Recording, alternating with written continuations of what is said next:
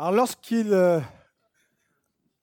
vous arrive peut-être d'aller visiter un lieu public où il y a un contrôle à l'entrée, comme un musée, ou aller voir un match sportif dans un aréna, ou d'aller écouter un concert, d'aller à un événement, un spectacle quelconque, à moins que ce soit euh, quelque chose en plein air, euh, gratuit, il n'y a pas de contrôle d'entrée. Habituellement, il y a un, lieu où, on contrôle les gens pour les laisser entrer euh, et ils doivent euh, présenter un billet ou quelque chose qui leur permet d'accéder. Alors on laisse entrer seulement ceux qui sont autorisés, ceux qui ont payé, euh, ceux qui peuvent être là. bien que des fois un spectacle est offert à tout le monde, ce n'est pas tout le monde qui peut y entrer l'offre est universelle, mais il n'y en a que quelques-uns qui répondent de la bonne façon pour pouvoir y entrer. Alors imaginez si les gardiens qui sont à l'entrée d'un spectacle ou d'un événement sportif étaient si zélés qu'ils décident de ne laisser entrer personne. Ils veulent tellement contrôler et s'assurer qu'il n'y aura pas personne qui entre, qui ne doit pas être là, qu'on ne laisse pas entrer personne. Ça ne serait pas de très bons gardiens, n'est-ce pas? Eh bien, c'est un petit peu ce qui se passait avec les gardiens du royaume des cieux avant que Jésus euh, les, euh, leur donne leurs 4% pour en engager d'autres.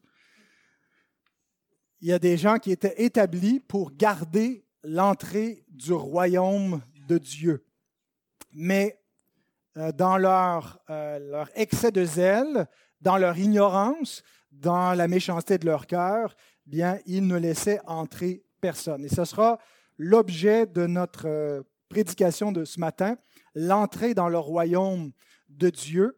Euh, et euh, on va examiner les, les, gardiens en question. Je vous invite à vous lever. C'est un très court texte, un seul verset qui sera l'objet du message d'aujourd'hui. Matthieu 23, verset 13.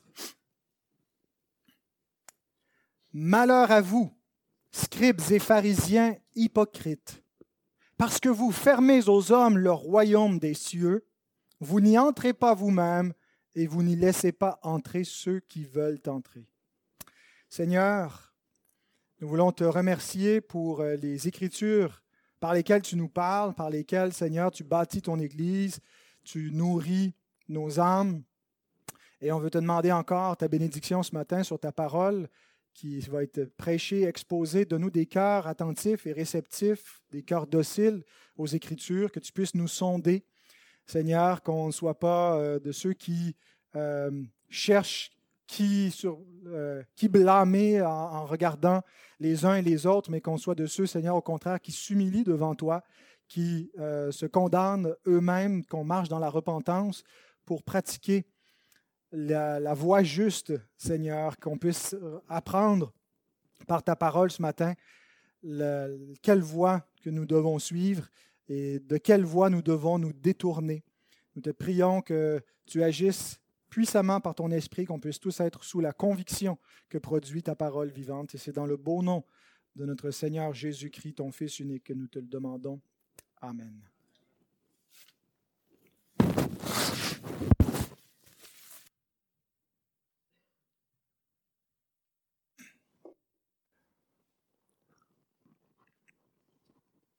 J'ai déjà mentionné ce point, mais je le trouve quand même fort intéressant. Je suis de plus en plus convaincu que ce n'est pas juste un, un addon, que le sermon sur la montagne commence par huit béatitudes et que ici, le, discours de jugement que Jésus prononce sur la nation commence par huit malédictions.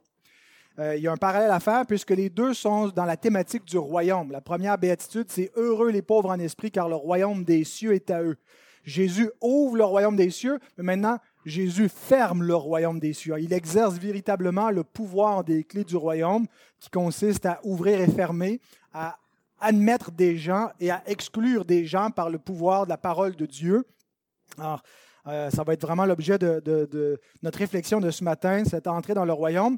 Mais euh, c'est huit béatitudes qui sont huit bénédictions euh, qui sont déclarées aux héritiers du royaume, mais à ceux à qui le royaume est enlevé, euh, Jésus commence son discours avec huit malédictions qu'il prononce à leur égard. Et la première des malédictions concerne spécifiquement l'entrée dans le royaume, comme concernait la première béatitude, l'entrée dans le royaume.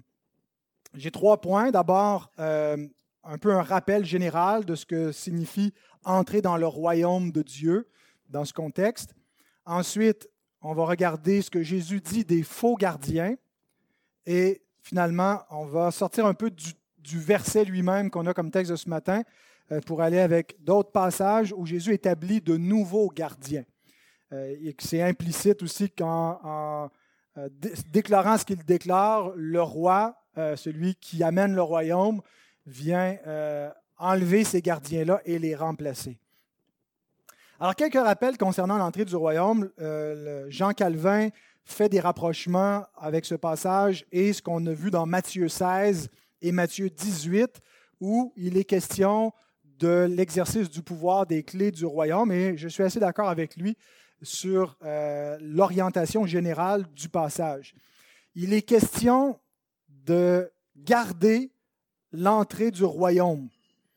Alors, qui est-ce qui est admis dans le royaume et comment est-ce qu'on est admis dans le royaume des cieux ou royaume de Dieu, c'est synonyme et de ceux aussi qui en sont exclus. Et de ceux parfois qui tentent d'exclure, puisque c'est le cas ici de ces mauvais gardiens qui excluent des gens qui doivent être inclus et qui seront eux-mêmes exclus de ce royaume. Il y a un texte parallèle euh, dans l'évangile de Luc qui nous aide à comprendre ce que Jésus veut dire par le fait euh, qu'il ferme aux hommes le royaume des cieux. De quelle façon est-ce qu'il fermait le royaume. Et le texte parallèle, c'est Luc 11, 52. Malheur à vous, docteurs de la loi, parce que vous avez enlevé la clé de la science, vous n'êtes pas entré vous-même, et vous avez empêché d'entrer ceux qui le voulaient. La clé de la science peut être aussi traduite la clé de la connaissance. Et euh, c'est probablement deux événements distincts où Jésus répète un peu les, mêmes choses, la même malédiction sur eux. L'entrée dans le royaume, donc, ne se fait pas par l'appartenance à une institution, mais par une connaissance de la foi, par une appropriation d'une connaissance révélée par Dieu et qui est reçue dans la foi. Alors, ce n'est pas parce qu'on appartient à une institution, ce n'est pas qui fermait l'institution d'Israël et qui empêchait des gens qui voulaient devenir juifs, euh, et qu'en devenant juif, automatiquement, on entrait dans le royaume de Dieu, puisque le, royaume d'Israël était en quelque sorte le royaume de Dieu. Pour appartenir au royaume de Dieu, ce n'est pas en appartenant à une institution spécifique, mais c'est en recevant une connaissance spécifique, la clé de la science. Alors, l'idée que hors d'Israël, il n'y a point de salut, comme l'enseignaient les judaïsants dans Acte 15, verset 1, quelques hommes venus de Judée enseignaient les frères en disant, Si vous n'êtes circoncis selon le rite de Moïse, vous ne pouvez être sauvés. Ce que les judaïsants disaient aux païens, c'est vous devez devenir des juifs et vous devez garder la loi de Moïse euh, pour que par votre appartenance à cette euh, nation qui est en alliance avec Dieu, qui est dans l'alliance de grâce, vous puissiez vous-même, par votre propre obéissance, entrer dans le royaume. Donc, l'entrée dans le royaume se faisait selon cet enseignement-là par l'appartenance à une institution, à une alliance. La même doctrine est enseignée non pas par des judaïsants, mais par euh, des légalistes dans euh, l'histoire de l'Église qui enseignent que hors de l'Église, il n'y a point de salut, qui voient véritablement l'idée que c'est l'Église, c'est d'entrer dans l'institution de l'Église et de recevoir les sacrements de l'Église qui permet de recevoir la grâce de Dieu pour pouvoir être sauvé. Jean Calvin répond à cette notion en disant, à partir du mot connaissance qu'on a dans Luc 11, 52, qui est traduit dans notre texte, nous, par science, à partir du mot connaissance, nous voyons l'absurdité avec laquelle les papistes forgent de fausses clés comme s'il possédait un pouvoir magique en dehors de la parole de Dieu, car le Christ déclare que seuls ceux qui sont ministres de la doctrine ont l'usage des clés.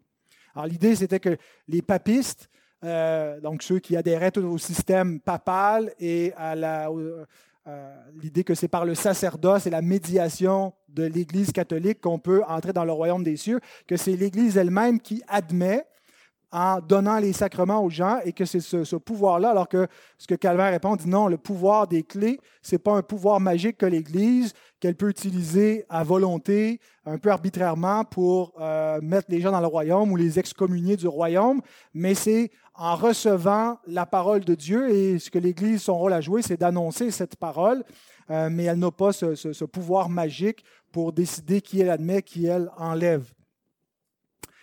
Alors, si on retourne un peu plus loin en arrière, comprendre l'idée d'être admis dans le royaume des cieux implique que les hommes ne sont pas de facto dans le royaume des cieux. En venant au monde, on ne vient pas au monde dans le royaume des cieux, en fait, on vient au monde dans le royaume des ténèbres. la, nature humaine, elle est déchue. Euh, Satan est présenté comme le prince de, ce monde et, que les hommes, en venant au monde, ont une nature euh, diabolique et ils doivent naître de nouveau pour pouvoir voir le royaume des cieux. Ils doivent naître d'en haut, naître de l'esprit. Tout ça, c'est synonyme pour pouvoir entrer dans le royaume de Dieu. Alors, l'homme, depuis la chute, a été banni du royaume de Dieu. Il est banni de la présence. Qu'est-ce qu'on voit après euh, la désobéissance de l'homme au commencement dans Genèse 3? On voit l'homme qui est banni loin du jardin loin de la face de Dieu. Genèse 3, 24, 25. Et l'apôtre Paul comprend que ce n'est pas seulement un événement historique qui nous est décrit ici, mais c'est une réalité spirituelle qui caractérise tous les hommes qui sont privés de la gloire de Dieu, parce que tous ont péché. Donc les hommes ne sont pas en présence de Dieu, ils sont bannis de son royaume. Mais dès le commencement, Dieu restaure une voie pour revenir à lui. le jardin d'Éden est fermé. Hein. il y a des chérubins qui agitent une épée flamboyante, mais Dieu fait une promesse. Et c'est par la voie de cette promesse qu'il va accomplir et qui s'accomplit par le Christ. Donc, dans Genèse, c'est déjà ce qu'on appelle le proto-évangile qui est révélé aux hommes pour que par la foi, ils puissent croire et puis euh, être réadmis par espérance dans le royaume de, de Dieu. Alors, entrer dans le royaume de Dieu veut dire être réadmis en présence de Dieu. Alors, il ne faut pas juste imaginer le royaume eschatologique final où on va voir dans le ciel la, nouvelle Jérusalem qui descend en haut, voir le paradis céleste. Euh, c'est déjà une réalité sur terre présente. Entrer dans le royaume, c'est quelque chose qui se fait maintenant. Il y a une dimension future, eschatologique à entrer dans le royaume, mais on entre déjà dans le royaume lorsque on se convertit et qu'on euh, est de nouveau et on est donc dans le royaume de Dieu de cette façon-là. Et Dieu a établi sur terre une religion, je sais bien que vous êtes plusieurs à ne pas aimer ce mot-là, mais il a établi des, euh, des ordonnances, des rituels. Euh, il a donné sa loi à son peuple. Il lui a donné des prescriptions sur comment l'adorer et il a donné un message à prêcher. tout ça, on peut l'appeler euh, une religion divine ou en tout cas des institutions que Dieu a établies qui a pour but d'exercer le pouvoir des clés, d'annoncer aux hommes la voie pour entrer dans le royaume de Dieu. Et sous l'Ancienne Alliance, déjà, c'était une réalité. Les prophètes étaient les messagers de Dieu qui montraient aux hommes comment entrer dans le royaume, qui leur annonçaient d'avance euh, qu'il viendrait un sauveur euh, et qu'ils devaient croire en ce sauveur, qu'ils devaient se repentir de leurs péchés, se détourner de leur mauvaise voie. Alors les prophètes ont annoncé le royaume des cieux, ont exercé le pouvoir des clés de cette façon. Alors, à nouveau, Jean Calvin écrit quel est le but de la religion et de la sainte doctrine si ce n'est de nous ouvrir le ciel? Car nous savons que toute la race humaine est bannie de la présence de Dieu et exclue de l'héritage éternel.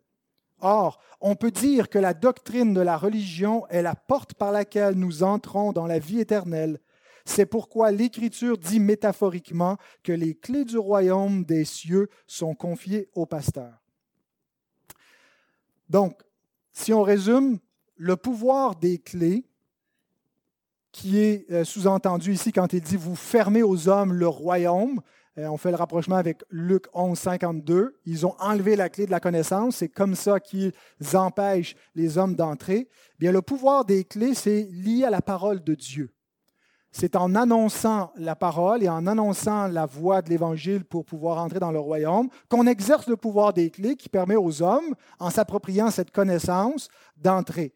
Or, certains hommes avaient enlevé la clé de la connaissance, fermant ainsi le royaume des cieux aux hommes.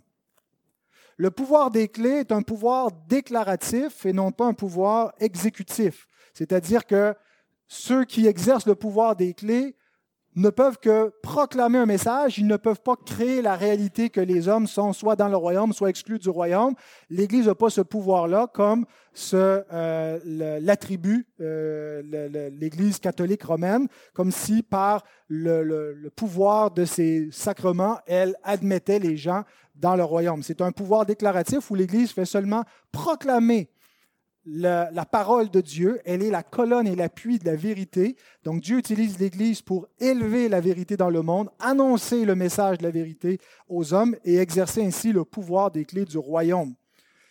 Et ce pouvoir des clés est confié à des gardiens, ce qui nous amène à notre deuxième point, les premiers gardiens, que j'ai appelés les faux gardiens. Jésus commence par identifier euh, ces gardiens au verset 2 les scribes et les pharisiens comme étant détenteurs du pouvoir des clés. Dans Matthieu 23, 2, il dit, Les scribes et les pharisiens sont assis dans la chair de Moïse. C'est une autre façon de dire qu'ils ont le pouvoir des clés. Ils sont les successeurs de Moïse, ils sont assis dans la chair de Moïse, c'est-à-dire qu'ils occupent la fonction d'enseigner la parole de Dieu au peuple de Dieu de prêcher la loi de Moïse qui contient euh, tout ce qui est nécessaire. Et, la, chair de Moïse, ça inclut euh, non seulement la Torah, mais tout ce qui est en continuité, donc l'office prophétique. Donc, de continuer à proclamer la parole prophétique pour montrer aux hommes comment être sauvés. Être assis dans la chair de Moïse, finalement, c'est occuper l'office qui détient la clé de la connaissance. Malachie 2.7 nous dit, Car les lèvres du sacrificateur doivent garder la science, et c'est à sa bouche qu'on demande la loi, parce qu'il est un envoyé de l'Éternel. Donc le sacrificateur, et de nombreux sacrificateurs appartenaient aux scribes et aux pharisiens, leur rôle est de garder la science, de garder la connaissance, d'exercer ce pouvoir des clés qui permet aux hommes d'entendre la, euh, la, vérité par laquelle ils peuvent être sauvés. C'est par la prédication de l'Évangile que Dieu a choisi de sauver les hommes.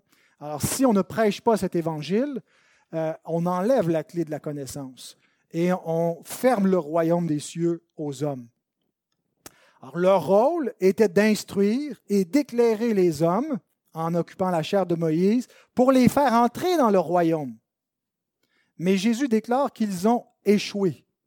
Et c'est pourquoi je les appelle des faux gardiens. Ce n'est pas parce qu'ils ont volé l'office d'être des gardiens. Ils sont dans la chair de Moïse. Jésus le, déclare, mais il déclare aussi qu'ils sont des hypocrites. Hypocrites, qui veut dire euh, ils sont comme des acteurs, ils sont des faux. Ils ne sont pas d'authentiques gardiens. Ils n'exercent pas véritablement le pouvoir des clés, mais ils ont perdu les clés ou ils ont caché les clés, ils ont enlevé les clés et donc ils sont de faux gardiens. Et le Seigneur euh, leur fait trois reproches spécifiques. Le premier, vous fermez aux hommes le royaume des cieux. Alors, il y a deux façons de fermer le royaume aux hommes, par l'absence de vérité et par la présence de mensonges. Si on ne dit pas de mensonges, mais qu'on n'annonce pas la vérité, ben on ferme le royaume aux hommes. On ne leur explique pas comment être sauvés. Si euh, on leur prêche un faux évangile, bien, euh, ce qu'on dit est faux. Alors les scribes et les pharisiens commettaient ces deux erreurs. D'un côté, ils noyaient la vérité dans une foule de détails de leur tradition. Il y avait des vérités dans ce qu'ils enseignaient. Par exemple, ils enseignaient la résurrection d'entre les morts. Mais ils noyaient les vérités, ils noyaient l'Évangile dans une foule de commandements, de traditions d'hommes, euh, des détails qui éloignaient les hommes. Alors, ils ne se focalisaient pas sur la vérité, sur l'essentiel, sur comment on entre dans le royaume, et surtout, ils enseignaient un salut par les œuvres. La Bible n'enseigne pas un salut par les œuvres. La Bible euh, enseigne effectivement que si l'homme peut garder parfaitement la loi de Dieu, il va vivre. L'homme qui fera ces choses vivra par elles. L'homme qui les mettra en pratique vivra par elles. Mais la Bible ne nous enseigne pas ça pour que le pécheur pense qu'il peut être justifié par la loi, mais pour que le pécheur comprenne qu'il ne peut pas vivre par la loi, qu'il a besoin de vivre par la foi. Comme Abraham a atteint la vie éternelle par la foi, comme Habacuc dit Mon juste vivra par la foi. Alors, l'Évangile est annoncé dans l'Ancien Testament, mais eux ont compris que non, c'est en gardant la loi qu'on atteint la vie. Alors, ils enseignent un salut par les œuvres. Ils prêchent un faux évangile. Alors, non seulement ils n'enseignent pas la vérité, mais ils enseignent le mensonge. Et c'est de cette façon-là qu'ils ferment aux hommes le royaume des cieux. Deuxième reproche, Jésus leur dit, vous n'y entrez pas vous-même. Ce n'est pas parce qu'il y avait un nombre de places limitées dans le royaume des cieux que les scribes et les pharisiens fermaient le royaume en disant, il ne faut pas qu'il y ait trop de monde, on n'aura plus de place, on va être trop serré là-dedans. Mais c'est parce qu'ils ignorent comment entrer. Ils sont des docteurs égarés qui égarent. Comme nous euh, en décrit d'autres euh, docteurs, l'apôtre Paul, il dit, mais les hommes méchants et imposteurs avanceront toujours plus dans le mal, égarant les autres et égarés eux-mêmes. Généralement, ce qui caractérise les faux docteurs, ce n'est pas une mauvaise foi absolue, dans le sens qu'ils savent que c'est l'erreur, puis ils enseignent délibérément la voie de l'erreur. Il peut y en avoir, il y a des, vrais adorateurs conscients de, Satan, des satanistes qui, veulent délibérément suivre cette voie-là. Mais il y a des gens qui pensent servir Dieu et qui se trompent. Des gens qui sont égarés et qui égarent les autres. Des aveugles qui conduisent d'autres aveugles et qui vont tous deux tomber dans des fosses. Et c'était leur cas, donc. Pensant voir, ils demeuraient aveugles. Cependant, il ne faut pas trop rapidement excuser leur ignorance. Ils n'entrent pas dans le royaume parce qu'ils ignorent comment entrer dans le royaume, mais c'est une ignorance qui n'est pas explicable parce qu'ils devraient savoir. Ils sont dans la chair de Moïse. Quand euh, Nicodème vient à Jésus, qui lui pose des questions sur le royaume des cieux, euh, Jésus lui dit, mais tu es docteur en Israël, puis tu ne sais pas ces choses? Tu n'as pas lu Ésaïe, tu n'as pas étudié Ézéchiel, tu n'as pas compris l'espérance d'Israël, tu n'as pas compris les prophéties concernant la nouvelle alliance, tu ne comprends pas comment on entre dans le royaume des cieux, mais tu devrais savoir pourtant. Donc, leur ignorance n'est pas une ignorance explicable et n'est pas non plus une ignorance excusable, parce qu'elle vient en grande partie de leur endurcissement. C'est pas juste qu'accidentellement, ils ne savent pas. Ce pas de leur faute, personne ne leur a dit. C'est pas comme si Dieu n'a pas envoyé des prophètes, puis même dans leur temps, à ces scribes et ces pharisiens auxquels le Seigneur parle, c'est pas comme s'il leur avait pas envoyé Jean-Baptiste et Jésus leur annoncer la voie du royaume. Mais c'est par endurcissement qu'ils ne savent pas. Jésus leur cite le prophète Ésaïe en disant dans Matthieu 13, 15, Car le cœur de ce peuple est devenu insensible. Ils ont endurci leurs oreilles et ils ont fermé leurs yeux, de peur qu'ils ne voient de leurs yeux, qu'ils n'entendent de leurs oreilles, qu'ils ne comprennent de leur cœur, qu'ils ne se convertissent et que je ne les guérisse. L'endurcissement du cœur humain. Il y a des gens qui ne savent pas et qui savent qu'ils ne savent pas. Je discutais vendredi dernier avec un monsieur, c'est une discussion que j'ai trouvée très intéressante. Pendant une heure, on a passé de toutes sortes de sujets. On a parlé de l'Évangile, on a parlé d'éthique, de la culture, de toutes sortes de choses, mais qui tournaient toujours autour de la, foi et de Dieu. Et il se disait lui-même agnostique. Donc, il sait qu'il ne sait pas. Mais si tu ne veux pas réellement prendre au sérieux l'enjeu, sonder, scruter ce que Christ dit, ce que la parole de Dieu dit, tu démontres un endurcissement. Tu sais que tu ne sais pas, mais tu montres que tu ne veux pas vraiment savoir. Tu ne veux pas vraiment être convaincu, tu ne veux pas vraiment chercher. Tu veux faire ta vie et établir tes propres règles. Alors, il y a des degrés d'endurcissement. Je pense qu'il y a des gens qui manifestent un endurcissement contre Dieu, contre la parole, beaucoup, de manière beaucoup plus véhémente, mais le cœur est naturellement endurci. Même les plus sympathiques des pécheurs sont endurcis contre la vérité. Et donc, à cette époque-là, c'est pas comme s'il se passait rien en Israël, puis que subitement, il y a ce prophète venu de Galilée il y a eu toute une longue préparation qui a duré depuis quelques années. Dieu a envoyé un messager devant Christ pour préparer le peuple, Jean-Baptiste. Il y a un réveil en Israël. Il y a des foules qui viennent vers cet homme qui prêche au désert, qui se font baptiser. Il y a des prostituées qui se repentent, qui changent de vie. Il y a des publicains qui abandonnent leur mauvaise voie. Et ils voient tout ça, puis qu'est-ce qu'ils font? Ils s'endurcissent. Ils réfléchissent pas, ils ne remettent pas en question leur point de vue. Jésus leur dit dans Matthieu 21, 32, Car Jean est venu à vous dans la voie de la justice et vous n'avez pas cru en lui. Mais les publicains et les prostituées ont cru en lui. Et vous qui avez vu cela, vous ne vous êtes pas ensuite repentis pour croire en lui. Donc vous n'entrez pas vous-même. Et ce n'est pas juste accidentellement, c'est pas juste, ah, mais ce pas de notre faute, on ne savait pas. C'est l'endurcissement du cœur de l'homme. Et l'homme n'a aucune excuse pour cet endurcissement. Et le troisième reproche, vous n'y laissez pas entrer ceux qui veulent entrer. Là, c'est le comble. Non seulement ils ne font pas entrer les hommes, mais activement, ils empêchent d'entrer ceux qui le veulent. Et il y a peut-être deux façons qu'on peut comprendre ça. Ils les empêchent par leurs faux enseignements, par leurs mauvais exemples, mais je pense aussi, deuxième, deuxièmement, par la persécution. Lorsque certains parmi la nation se détournent des chefs, lorsqu'ils se tournent vers Jésus, lorsque, après, dans les actes des apôtres, ils vont vers l'Église, vers les apôtres, vers la, voie qui était enseignée par le Seigneur et ses disciples, Pensez-vous que les chefs restent là comme ça, les bras croisés, puis tant pis pour eux qui suivent le chemin qu'ils veulent? Non Ils vont après eux, ils les poursuivent, ils cherchent à les empêcher, ils cherchent à persécuter l'Église, à l'empêcher de progresser, à effrayer les gens en ne les laissant pas se détourner d'eux. Alors on le voit tout particulièrement dans le livre des Actes, mais on le voit dans toute l'histoire.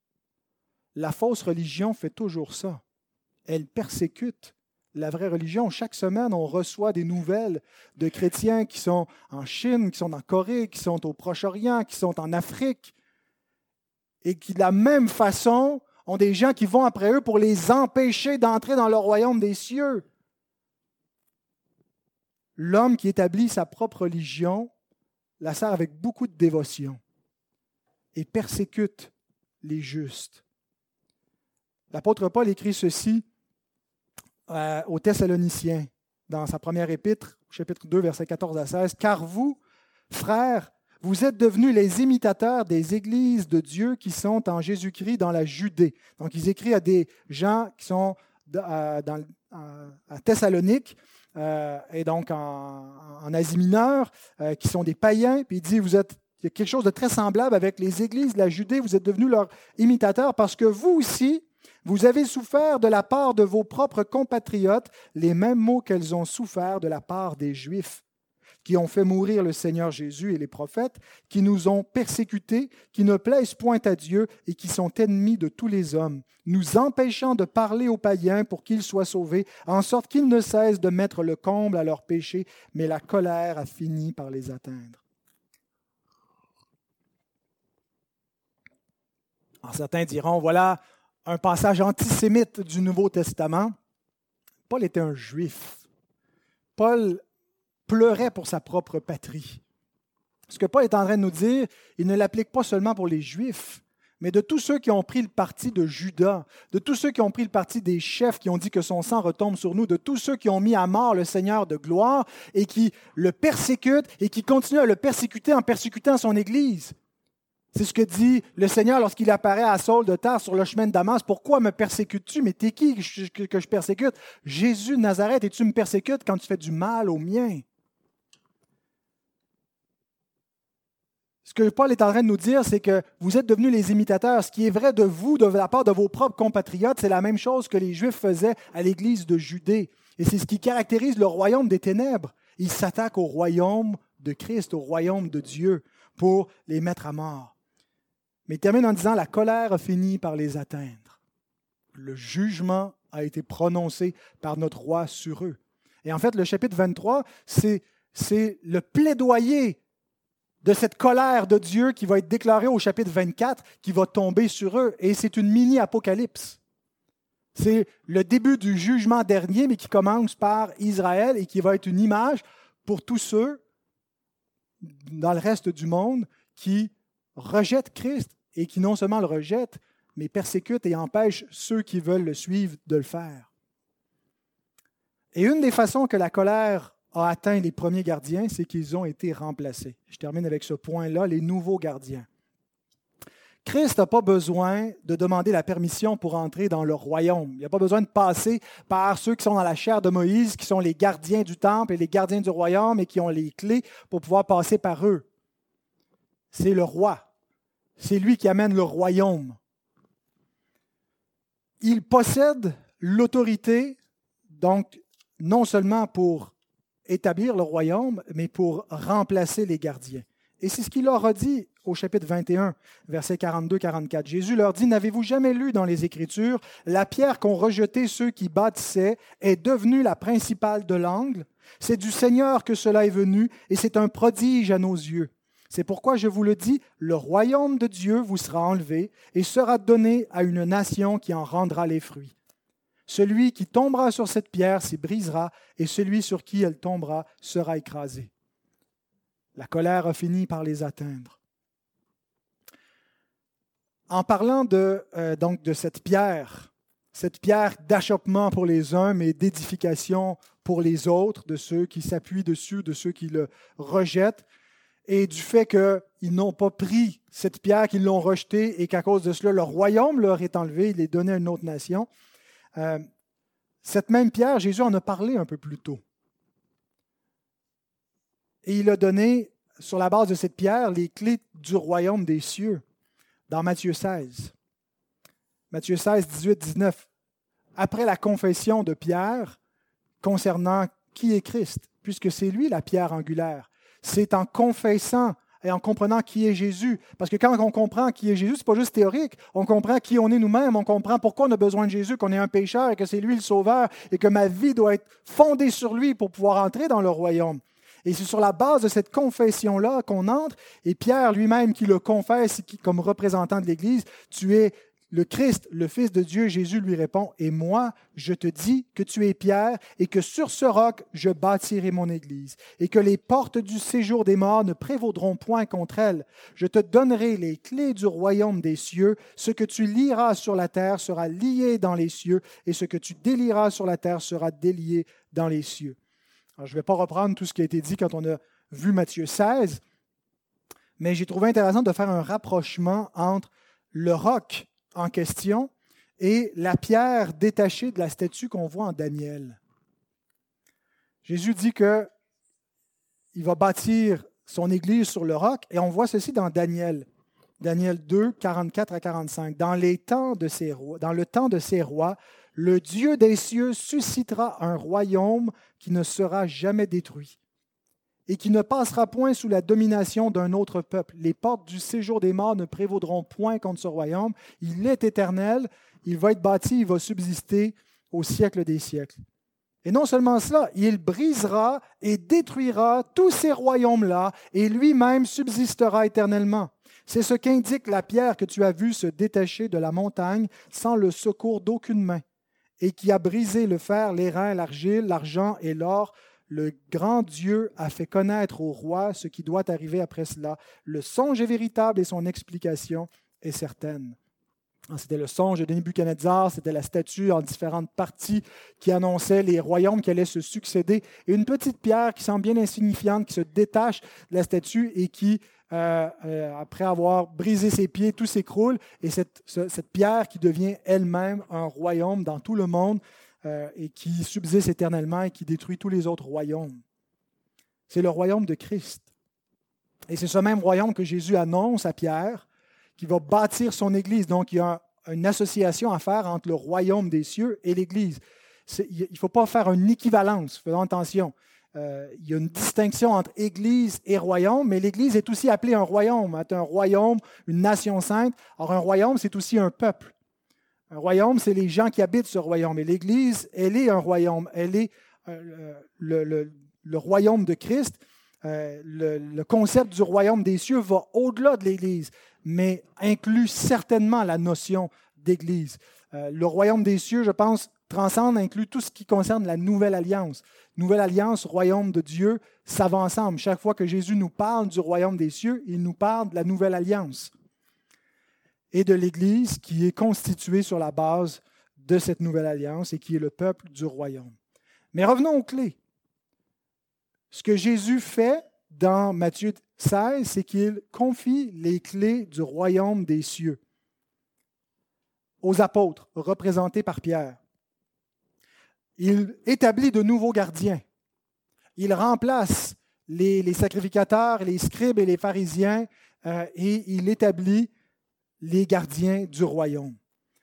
Mais un peu plus loin, dans Matthieu 18, on voit que cette même autorité des clés n'est pas juste confiée aux apôtres, mais que chaque église locale a les clés de sa porte dans Matthieu 18, 17 et 18, s'il refuse de les écouter, dis-le à l'Église, et s'il refuse d'écouter l'Église, qu'il soit pour toi comme un païen et un publicain. Je vous le dis en vérité, tout ce que vous lirez sur la terre sera lié dans le ciel, et tout ce que vous délirez sur la terre sera délié dans le ciel. L'idée ici, ce n'est pas que l'Église est canonique et que l'Église peut ajouter dans le canon en liant des choses sur terre, en ajoutant des doctrines, et que ce que l'Église fait, c'est fait devant Dieu. Et si c'est le cas, il y aurait mille contradictions dans tout ce que les églises ont pu faire sur terre. L'idée ici, c'est que l'Église possède un pouvoir pour parler au nom du Seigneur, pour agir avec autorité en appliquant sa parole à lui qui a été révélée une fois pour toutes et qui est complète. Et ce pouvoir-là spécifiquement consiste à lier et délier, c'est-à-dire à admettre des gens dans le royaume, mais dans le contexte ici, c'est s'il refuse d'écouter l'Église, qu'il soit pour toi comme un païen et un publicain. Et Jésus est au milieu de l'Église lorsque l'Église déclare, lorsque l'Église excommunie ou lorsque l'Église admet des gens en son sein, pour que ceux qui composent l'Église soient vus comme le peuple du royaume. Alors, ce n'est pas un pouvoir constitutif, ce n'est pas l'Église qui crée cette réalité du salut, mais elle le déclare. Et si elle le déclare fidèlement à ce que la parole de Dieu enseigne, Jésus dit, je suis avec vous et tout ce que vous allez faire sur la terre est fait devant Dieu.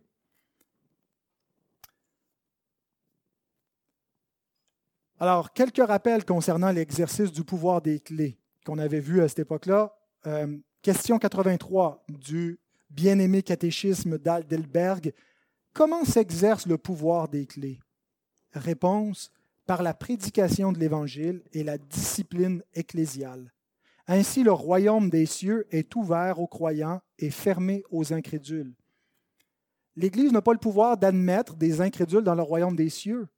Et si l'Église donne sa bénédiction et donne la communion à des gens qui sont des inconvertis, ben, l'Église n'est pas en train d'exercer le pouvoir des clés, elle est en train de faire exactement comme les scribes et les pharisiens qui ont dérobé la clé et qui ont voulu changer les clés.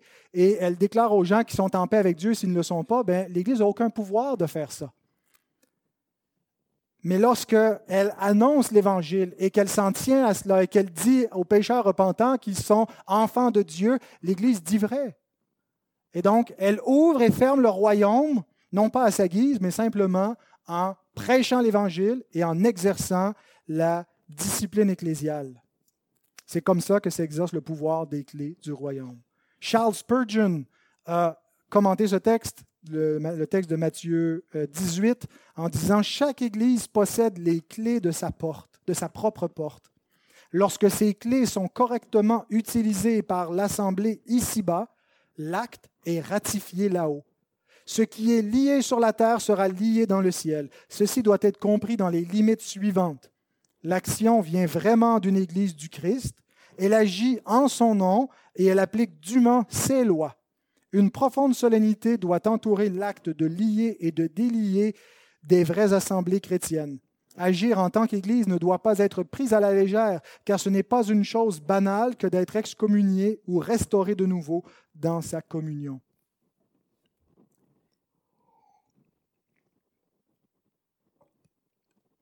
Donc voyez-vous que Jésus a excommunié ceux qui empêchaient les gens d'entrer dans le royaume. Il les a retirés de cette position-là. Il les a déclarés hypocrites, apostats, euh, vous fermez aux hommes le royaume, mais vous êtes enfermés en dehors du royaume. Et Jésus a confié ce mandat, cette responsabilité à d'autres. Le royaume des cieux vous sera enlevé, il sera donné à une nation qui emportera les fruits. Et c'est l'Église chrétienne qui poursuit cette mission dans le monde. Maintenant, attention, n'allons pas penser que les nouveaux gardiens ne peuvent pas tomber dans le même piège, devenir coupables des mêmes négligences que les faux gardiens, les premiers gardiens. Historiquement, les églises ont souvent fait la même erreur. Il y a plusieurs églises qui sont tombées dans ces mêmes abus de fermer le royaume des cieux en arrêtant de prêcher l'Évangile, en liant des fardeaux sur les hommes qui n'étaient pas la parole de Dieu, en brouillant la voie de l'Évangile, en annonçant un salut par un autre, un autre Évangile.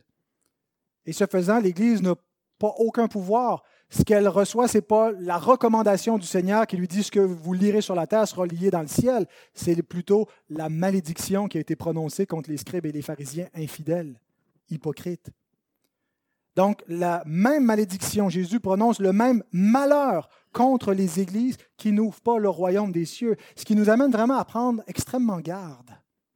Combien d'églises qui portent le nom du Seigneur et qui n'ouvrent pas leur royaume aux hommes?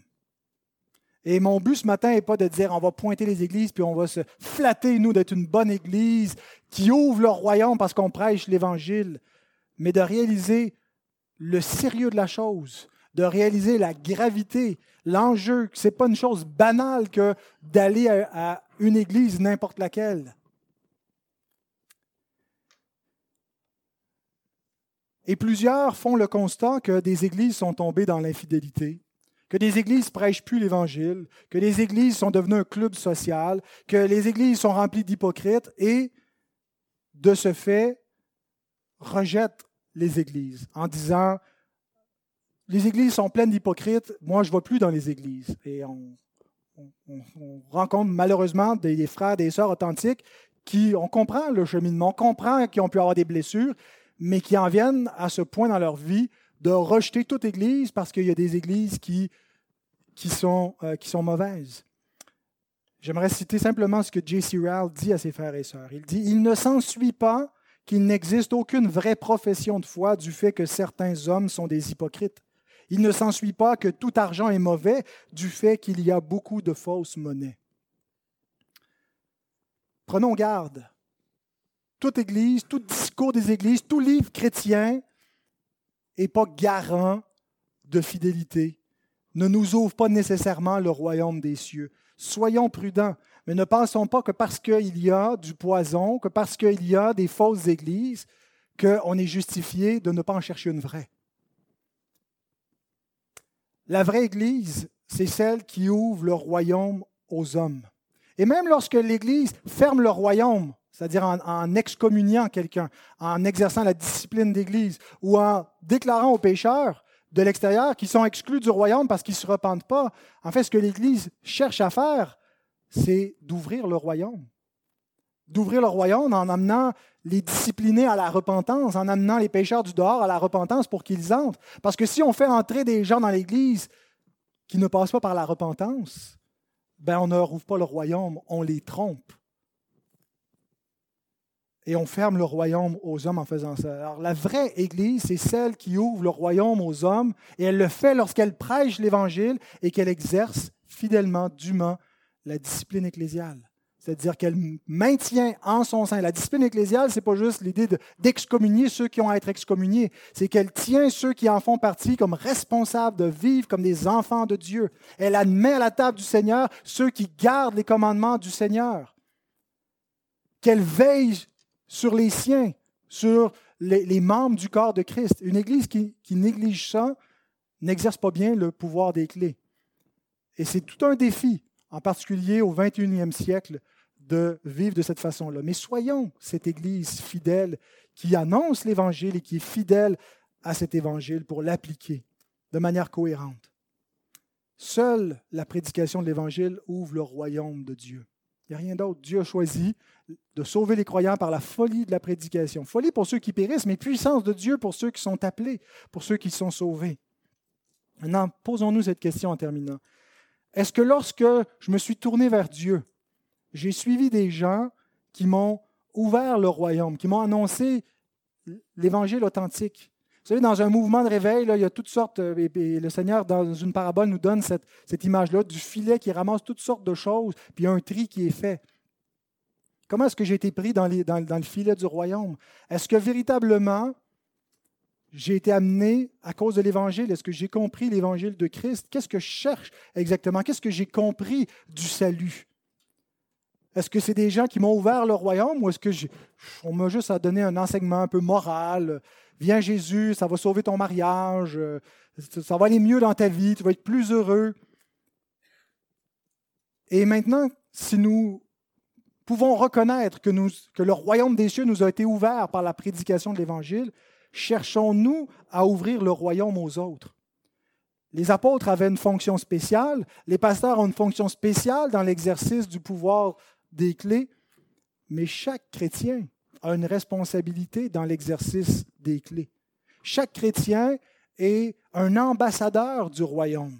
Chaque chrétien répand la bonne odeur de la connaissance de Dieu et annonce l'Évangile. Est-ce que moi, par ma vie, par ma façon de vivre et par mes paroles, je cherche à ouvrir le royaume des cieux aux autres? Ou est-ce que je leur ferme le royaume en ne leur ouvrant tout simplement pas? Réfléchissons à ces questions, non pas juste pour rester sur place, mais pour faire ce qu'on sait que nous devons faire. Prions. Seigneur, merci pour les Écritures qui nous exhortent. Notre Dieu, ici, ce que nous lisons, ce sont des malédictions qui ont été prononcées contre, ceux qui ferment le royaume. Et nous ne voulons pas prendre cela à la légère. Nous voulons réaliser la gravité. Nous voulons réaliser que les, églises qui apostasient, les églises qui s'éloignent de l'Évangile, tombent sous ce, même interdit, cette même malédiction, Seigneur. Et nous te prions que tu nous gardes fidèles, fidèles à la voie de l'Évangile, que nous puissions exercer fidèlement ce, pouvoir des clés, ne pas enlever la clé de la science, mais l'utiliser à bon escient, abondamment pour euh, qu'un grand nombre soit sauvé. Ah, Seigneur, viens à notre secours. Donne-nous de, de, peser dans nos cœurs l'importance, la gravité de ces choses. Et Seigneur, qu'on puisse glorifier ton nom, nous qui avons été au préalable déclarés heureux, heureux parce que nous sommes héritiers de ton royaume par ta grâce. Et c'est au nom de Jésus, l'auteur de cette grâce, qu'on te prie. Amen.